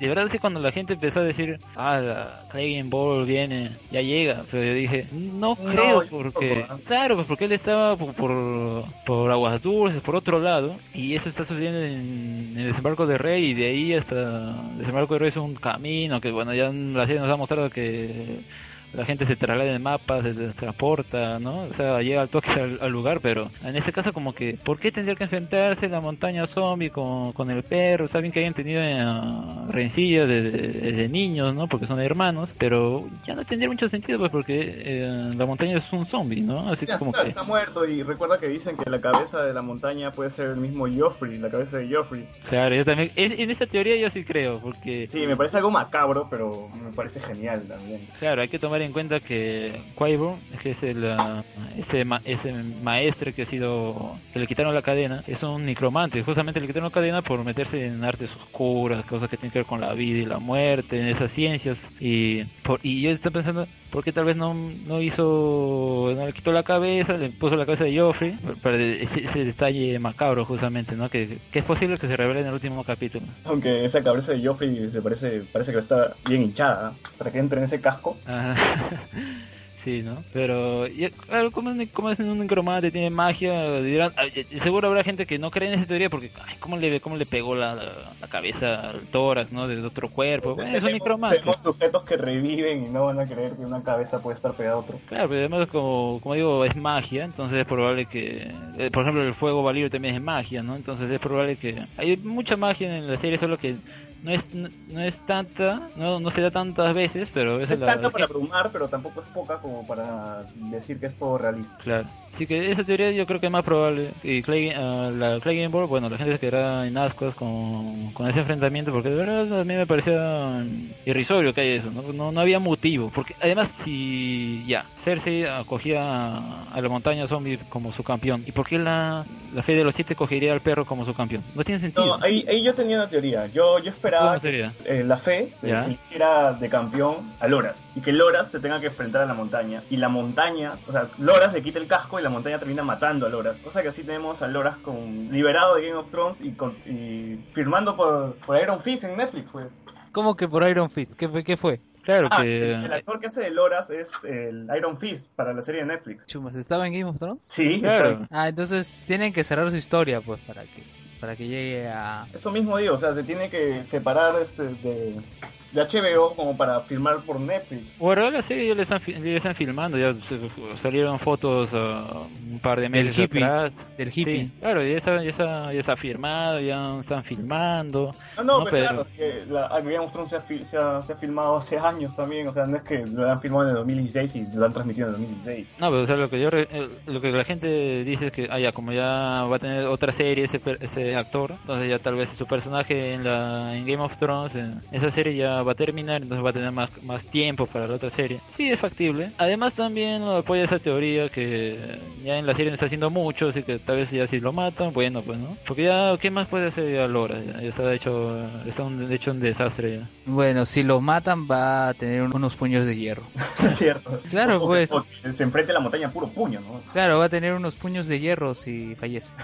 Y bueno, con la teoría que decía que la Fe de los Siete cogería a Lora como campeón, eso tendría más sentido porque ya lo vimos al principio, ¿no? En la primera temporada que Lora se enfrentó a la montaña. Así que, ¿por qué no puede ser como una especie de revancha, ¿no? Ahí, ahí sí, ahí sí tendría más sentido, pero ahora que ya no va a haber juicios por combate, pues ah, queda esa duda que cómo morirá Lora.